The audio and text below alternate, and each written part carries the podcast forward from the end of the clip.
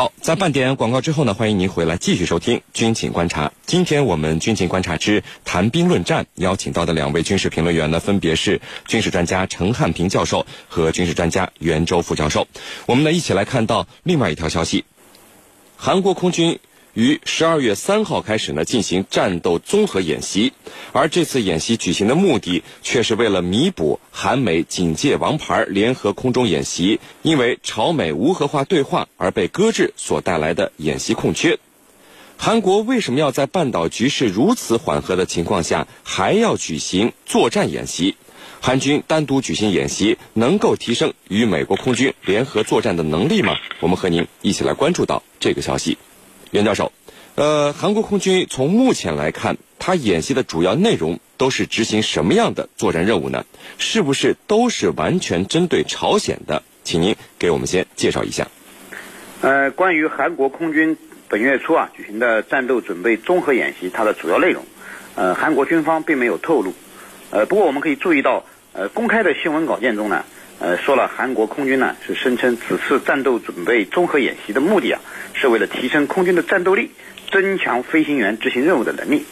呃，而且您刚才也提到了，它主要是为了弥补韩美警戒王牌联合空中军演被搁置带来的演习空缺。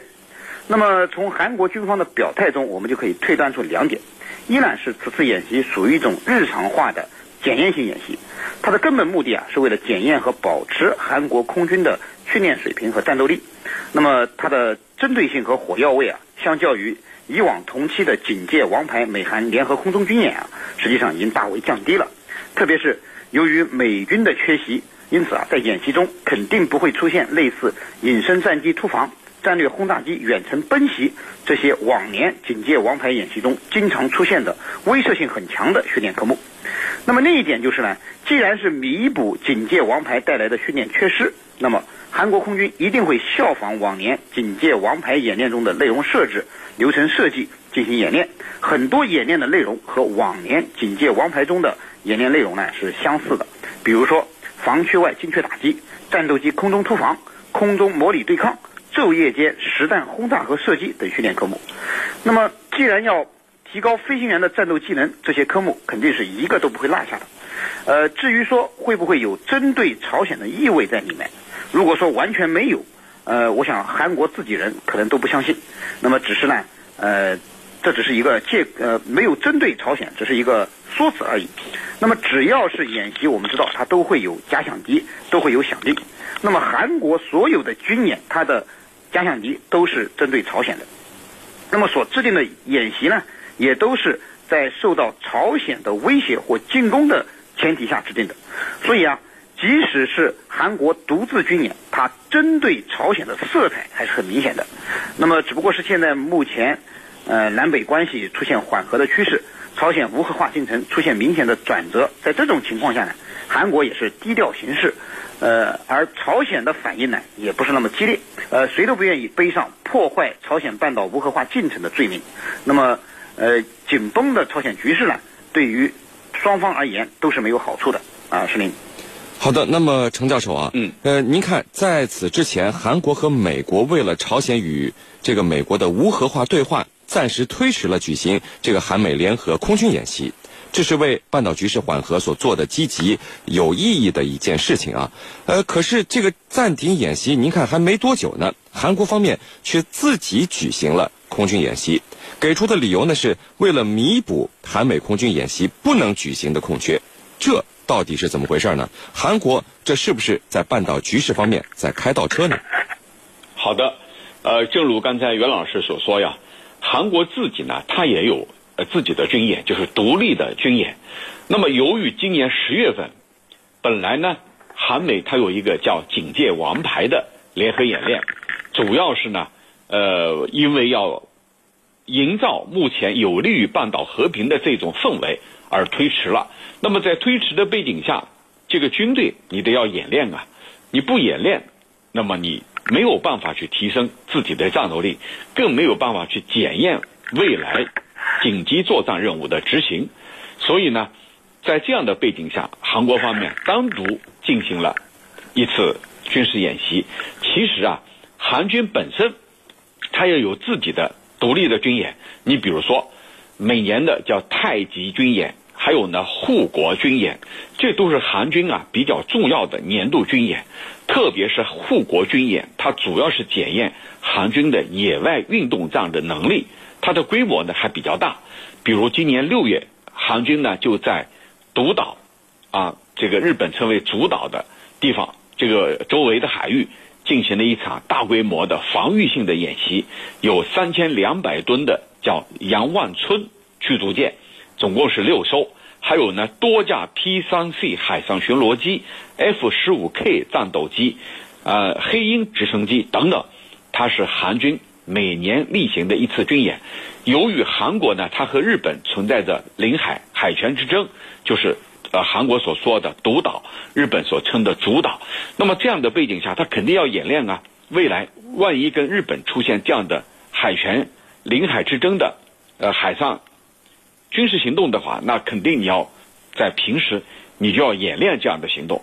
所以呢，韩军它本身自己也有独立的军演，就是不是和美军一起的这种军演。呃，其次呢，我们从韩军啊本身它的国防预算来看，它二零一七年的国防预算它是超过三百三十亿美元的，高居世界第十。韩军的军备呢，它也是比较完备的。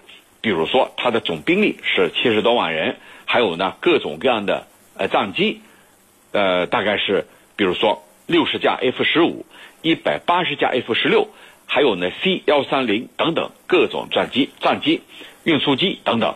空军的战力呢也是比较拿得出来的。海军呢六万七六点七万人，这个它的各类舰艇啊在世界排名第七。所以从这些来看，韩军呢，他还是有实力、有能力来进行自己的独立的军演的。那么这种独立的军演会不会对半岛的局势有影响和触动啊？如果说韩军把它定性为是一个防御性的演练，而且主要是针对这个我和日本有海权之争，那么我需要演练我的军事力量。那么从这一点来说，并不会。这个影响到或者冲击到半岛和平，那么而且这个呢也会能够得到大家的理解，因为毕竟呢军队是要演练的，不是养在那儿一动也不动那，必须要去拉出去溜溜，要去演练它的各方面的战斗力的情况，而且呢，韩国跟日本面临着海权之争，那这样的演练，我觉得如果说不是以进攻为主，不是一种大规模的。不会引发半岛局势。主持人，好的。那么袁教授，我们看到韩国方面有人公开表示啊，如果韩美这次不举行联合空军演习，这可能会导致韩美空军联合作战能力大幅减弱。那么一次演习不举行或者推迟举行，能够对韩国和美国空军造成这么大的影响吗？对此您怎么看呢？韩美联合军演为什么这么重要呢？好的。嗯，韩美联合军演对于韩国而言的确是非常重要的。呃，刚才陈教授也提到了，呃，韩国军队啊，实际上也有自己独立的军演，但是总体而言，韩军独立遂行作战任务的能力是非常有限的。呃，可以说啊，韩国军队现在离开了美国人是不会打仗的。啊，当然，这责任也不在韩国军人。那么，韩国军队的训练和装备目前在世界上也是排得上号的。刚才陈教授也提到了，啊，但是由于朝鲜战争之后，韩国军队长期受到了美军的控制。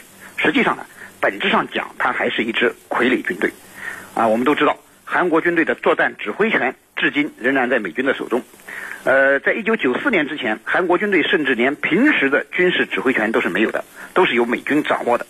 那么，韩国军队呢，它的大部分装备也是从美国进口的。即便是所谓的韩国国产装备，比如说我们以前在节目中提到过的韩国的。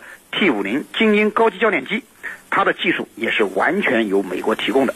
那么此外呢，韩国军队的情报信息也高度依赖美军。可以说，离开了美军给予的情报信息支援，韩国军队就会成为一支聋子军队和瞎子军队，根本无法作战。那么大家看到，呃，指挥控制、呃，装备发展和情报信息均受制于人。在这种情况下，韩国军队对美军的依赖度可以说是非常高的。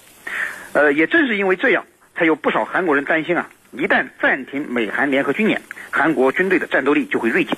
那么这种担心呢，我觉得呃也是可以理解的，呃也不能说一点道理都没有。但是韩国军队现在要提高战斗力，恐怕最关键的还不是和美军联合军演的问题，而是如何给自己断奶，让自己呢独立建军的能力越来越强。那么最终呢，摆脱美军对自己的控制和影响。当然。美军肯定是不会轻易放手的，控制美国军队，强化其在东北亚地区的军事影响力，是驻韩美军的重要任务之一。所以啊，韩国独立建军的道路肯定还是会很漫长的。也正是因为如此，所以韩国国内啊总是有一帮亲美派，那么反对暂停美韩联合军演，那么他们以影响韩军的战斗力为由啊，要求恢复美韩联合军演。那么韩国此次举行空军战斗准备演习啊。实际上和这些人的反对声音也不无关系，而且我们也注意到，韩国也表态表示了美韩会恢复小规模的空中军演，所以说，呃，朝鲜半岛的无核化的道路啊，还和这个半岛的和平机制的建立，绝不会是一帆风顺的，那么肯定还会一波三折啊，是您，陈教授。呃，在这里呢，我们想请教您啊，就是韩美联合军演举行与否，是不是实现半岛无核化以及建立半岛和平机制必须要去面对和解决的问题？韩国方面又是否会为了实现半岛的和平机制而放弃和美国的联合军演呢？对此您怎么看？好的，我们先来回答第二个问题：韩国呀，是否为了半岛的和平进程而放弃韩美联合军演？我觉得这种可能性是几乎不存在的，这种假设呢也是不成立的。刚才袁老师也很好的回答了这个问题。其实啊，为了韩美联盟，美国在半岛的军事存在，它一定是要以联合军演的这种形式来存在下去。那么它要达到什么样的目的呢？一方面要检验双方配合的这个成果，因为一旦战战争啊真的爆发，双方如何进行？配合如何进行协同，如何共同去应对危机，这是他们必须要关注的纯军事领域的话题。那么另外一方面呢，就是美国也利用这样的一个机会，刚才袁老师也讲了，要把韩国紧紧的抓在手里，把这个同盟关系要充分利用的极致。也就是说，美国所要需要的就是利用这样的同盟关系，要达到他自己的目的。比如说，对对这一地区的一些国家，这个进行政策、进行打压、遏制，同时呢，把自己的军力向东北亚地区进行拓展，这是他要达到的目的。那么，半岛和平啊，各方啊一直在积极推进当中，但是联合演习就是韩美之间的以同盟性质的这种联合演习。它是不会放弃的，而会呢以一种规模较小、较低调、远离半岛敏感地带的方式来进行。我觉得会是以这样的方式。那么，如果说让韩国放弃韩美联合军演来推动半岛进程，那么这种可能性根本就不可能去想象，也不可能变成事实。至于另外一个问题，就是。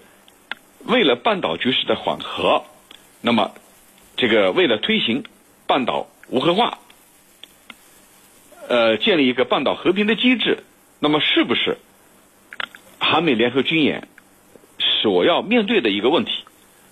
那我觉得，那肯定是他所要面对的问题。而朝方呢，也肯定会提出他们的关注、他们的诉求，那就是你韩美联合军演必须要停下来。我半岛才能去和，当然这个停，双方需要讨价还价。你停下来，这个指是真正的停，还是指是以其他的形式来存在？就是我刚才讲的，规模较小、较低调、远离半岛敏感地带的方式来进行。那么我觉得这样的可能性反而是比较大的。主持人，好的，非常感谢我们的两位军事评论员为我们带来的精彩解读，谢谢两位。深入军情一线，直击世界风云，军情观察。好的，接下来呢，进入到网友谈兵环节，看看我们的军迷朋友们在网上都给我们的评论员们提出了哪些问题。大家呢，依旧可以在各大手机应用市场下载大蓝鲸 APP，在大蓝鲸社区是您的朋友圈里来提出您的问题。陈教授，有军迷朋友问啊，说这个美国虽然说暂停了和韩国的联合军演，但是私下里的训练和这个互相的配合，是不是并不需要通过演习来验证效果呢？您是怎么看的？呃，我们如果呃单纯从军事的角度来看，呃，你这种联合训练也好，或者说内部的交流也好，你必须要通过一个大的场面来展示，那就是军事演习。军事演习呢，它是能够这个检验。战斗力，特别是你是两个国家的军队，那么你需要有一个协同，需要有各种各样的配合，尤其是一旦战争爆发的时候，我们各自应该怎么去做，怎样去协同配合，那么这是提出一个非常高的要求的。所以呢，双方它主要是通过军事演习，特别是联合演习，来提升他们之间的协同作战能力。主持人。好的，我们看到另外一位军迷朋友问说，北约和西方国家虽然没有派部队公开到乌克兰去啊，但是是不是可能会以所谓志愿者的名义向乌克兰派兵呢？有没有这个可能性？而，这样的可能性是存在的。其实啊，像有有一些安保公司，像黑水啊这些公司，已经在跃跃欲试，有的说已经进入了乌克兰，在帮助乌克兰政府军打仗。我们曾经呢也看到有。帖子发出来，就是乌克兰招募这个雇佣兵，啊，一天是论天来计费多少钱？不管是真假，也就表明乌克兰政府军本身的战斗力它是不高的，它需要通过这种，呃，引进来招聘来的这种雇佣兵来提升它的战斗力，同时呢，也给俄罗斯一个信号，就是我的背后还有其他的支持力量，所以他要达到这两个目的。那么未来。某些西方国家会不会公开组团？那么，像有一些这个民营的这个安保公司已经在运作。某些国家会不会公开？那我觉得还不至于这个完全公开出来。至少呢，它是一种比较隐晦的方式，在暗中进行的。当然，如果是这些国家以军队的方式，我觉得可能性不大。以这种私人、民营的安保公司的可能性出现。倒是比较大的，就是我们所说的雇佣兵，因为你在乌克兰的东部地区，你同样有雇佣兵。俄罗斯军队说那是我休假的军人，他们自己自愿跑到东部地区去打仗，也就是说不是我军队派的成建制的兵力，他们是自发的，在利用休假的空间去参加战斗。那么既然你俄罗斯这样，那乌克兰也会走这一步。主持人。陈教授，有居民朋友问啊，说怎么感觉美国等国对于伊斯兰国极端组织头目的死活也不是那么上心呢？这说明了什么？啊，这里头有多种原因。第一种原因呢，第一种原因呢，就是呃，这种死讯啊，老是发布啊，不停的出现。那么如果说美军去高调的去炒作这个事，或者说去这个报道这个事情的话，那么最终啊，他又活过来了，就有可能被打脸。这是一个，第二个呢，就是这种人物的死亡啊，就是头面人物的死亡，其实不是一次两次。那么它到底带来什么影响呢？没什么影响。刚才我们也分析了。那么如果说因此而忽略了对基地组织像伊斯兰国这样的极端组织的打击呢，反而适得其反。所以美国呢，并不高调的去呃宣扬这样的事情。那么事实上啊，从本拉登被击毙以后，恐怖袭击事件是不是少了呢？答案是否定的。主持人。好的，陈教授，我们看到另外一位居民朋友问说，为什么叙利亚问题这么复杂的情况之下，其他一些国家没有刻意的挑起美俄在叙利亚的交恶呢？嗯，其实各国都清楚，美俄之间无论怎么去挑衅，怎么去挑逗他们去直接对抗，他们都不可能真刀真枪的对抗，而是呢会采取一种像妥协啊、让步啊、博弈啊、交易啊这样的方式来处理他们之间相互的问题。所以无论如何，他们是不可能，呃，被其他各方去挑起直接对抗的。呃，从几年来的叙利亚的战场的态势啊，已经充分的表明了这一点。主持人，陈教授，有军迷朋友问说，美国在韩国和欧洲啊，才部署了几套萨德反导系统，而这个沙特一下子买了四十四套，为什么要买这么多呢？是不是太夸张了呢？您怎么看呢？嗯。呃，不是太夸张，而是沙特方面所面临的一个实际的需求，那就是不断的面临着像胡塞武装导弹对它的袭击。那么胡塞武装呃，它的导弹啊，最远可以打到沙特的国际机场，在边境地带的这种袭击事件啊，呃，是很频繁的。那么，为了应对来自胡塞武装，呃，以及胡塞武装背后的支持者他们的这种中短程的导弹的袭击，不得不多买几套 S 四零零。这样的话，呃，能够形成一张巨大的防护网，能够避免被胡塞武装啊攻击到。所以，这是沙特下决心掏出。更多的钱来买这套防护系统的原因，主持人。好的，我们看到另外一位居民朋友问说，这次美军自己的审计之后，能够解决美军自己的内部问题吗？嗯，这个问题呢是很难解决的。刚才我们也分析了，就是它的这个机制啊，它的制度是比较死板的。那么就是说，从年初啊，你军方要报给我，你今年有哪些开支，要花多少钱，这个钱你要花不掉。那对不起，我要追究你的。所以呢，美军呢，为了避免到年根的时候，到年底的时候没钱用，尽可能的多虚报、多报。那么你多虚报的，你这个钱用不完，要追究的。所以呢，那就要造假账，做以其他的手段来把这个钱消化掉。所以这样的做法呀，它是没法被根除的。主持人，陈教授，有居民朋友问说，最近德国啊是突然让法国把联合国常任理事国的位置呢让给欧盟，这个德国前不久还支持法国成立欧洲军呢，怎么突然就让法国这么难堪呢？嗯，德国提出这个建议啊，它是有目的的。二零一零年的一月份，德国将担任十个非常任理事国席位当中的一个，任期是两年。那么他提出来把法国的。联合国安理会常任理事国的席位交给欧盟，其实它是出于多种复杂的考虑。第一，英国退出欧盟了，那么在整个欧洲版图之内，只有你法国一家是安理会的常任理事国。那么，为了代表欧盟，让欧盟以一个声音来讲话，你法国呢，把这个席位让给欧盟，这样的话来避免这个欧盟进一步分裂啊，巩固我们的团结。第二呢，德国国内的政治风向已经出现了改变，极右翼势力迅速膨胀。假如说未来默克尔所在的执政党在不久失去席位，而右翼势力进一步扩大的话，那么德国会不会退出欧盟呢？欧盟有可能再次面临分裂的挑战。所以，德国的政治家提出了，干脆你法国把席位让给欧盟，让欧盟。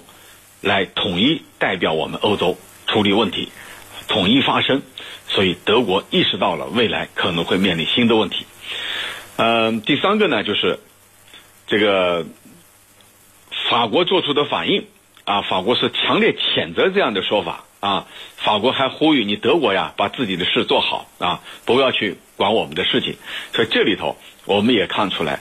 法德的确像你所说啊，关系是不错的，但这一次就这样一个建议啊，让他很难堪啊。主持人，好的，我们看到另外一位居民朋友问说，日本这个国家他又不是没钱啊，这个追加防务费用就是了，为什么要去拖欠呢？那么日本啊，不是说他没钱，呃，他在这个政府的预算方面出现了巨额的财呃财政赤字，这些赤字呢？就是巨大的窟窿，这窟窿呢要一一的去补，他不可能再拿出更多的钱投入到防卫预算方面。